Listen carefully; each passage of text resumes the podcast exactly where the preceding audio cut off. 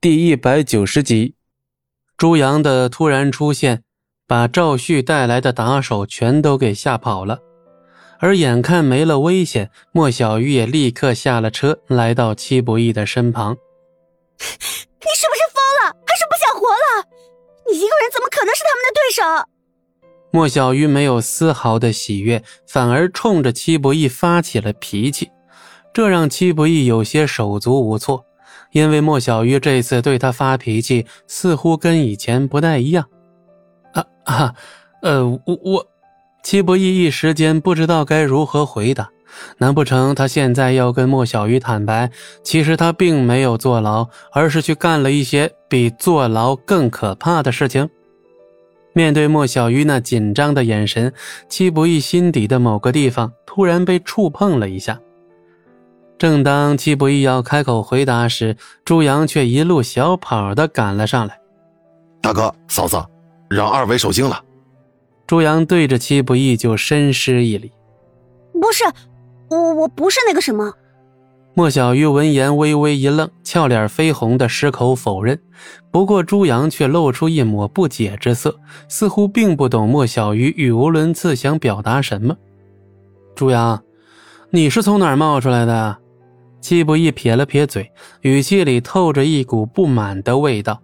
他刚才情绪已经到位了，没想到让这小子给坏了事我听说赵旭带了一批人出现在我地盘上，所以我就带人过来看看。没想到他的目标居然是戚大哥。朱先生，要不是你，戚不易刚才就危险了。真的非常感谢。啊，不敢不敢，嫂子，您折煞我了。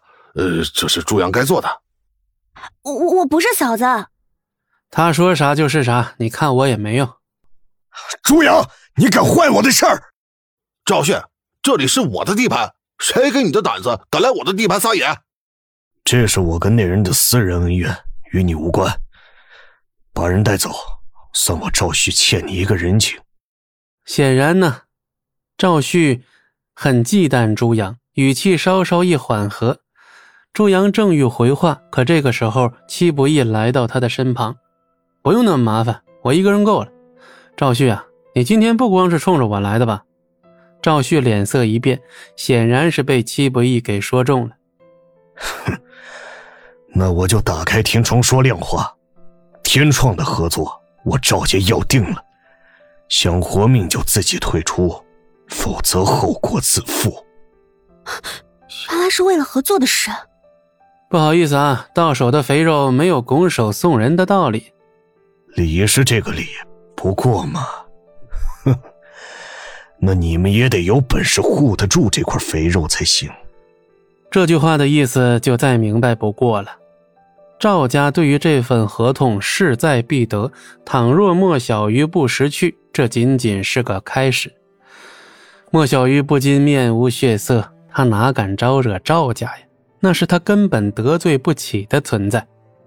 朱阳，掂量掂量自己的分量，你敢和我赵家对抗？赵旭一脸鄙夷的摇了摇头。听到这里，朱阳的脸色同样阴沉无比。这年头，谁的拳头硬，谁就是道理。就凭你们这点实力，也想和我赵家争？你们也配？还想在姑苏混下去的话，就自己识相点儿。否则就帮你们认清现实。齐大哥，这可不好办了。戚不义摆了摆手，他可从来没把什么赵家放在眼里。怎么样，想清楚了没有？要还有下次的话，可就不是这般阵仗了。赵旭冷笑着继续威胁，涉及到生命安全，莫小鱼开始动摇了。戚不义，要不我还是退出吧。赵家不好惹的，莫小鱼立刻就想到了关于赵家的那些传闻，心中更是有些恐慌。放心，我不会让你有危险的。可是，好了，该去吃饭了，他们还等着你这个莫大老板去买单呢。把他打发走，其他的事不用你管了。明白，齐大哥放心。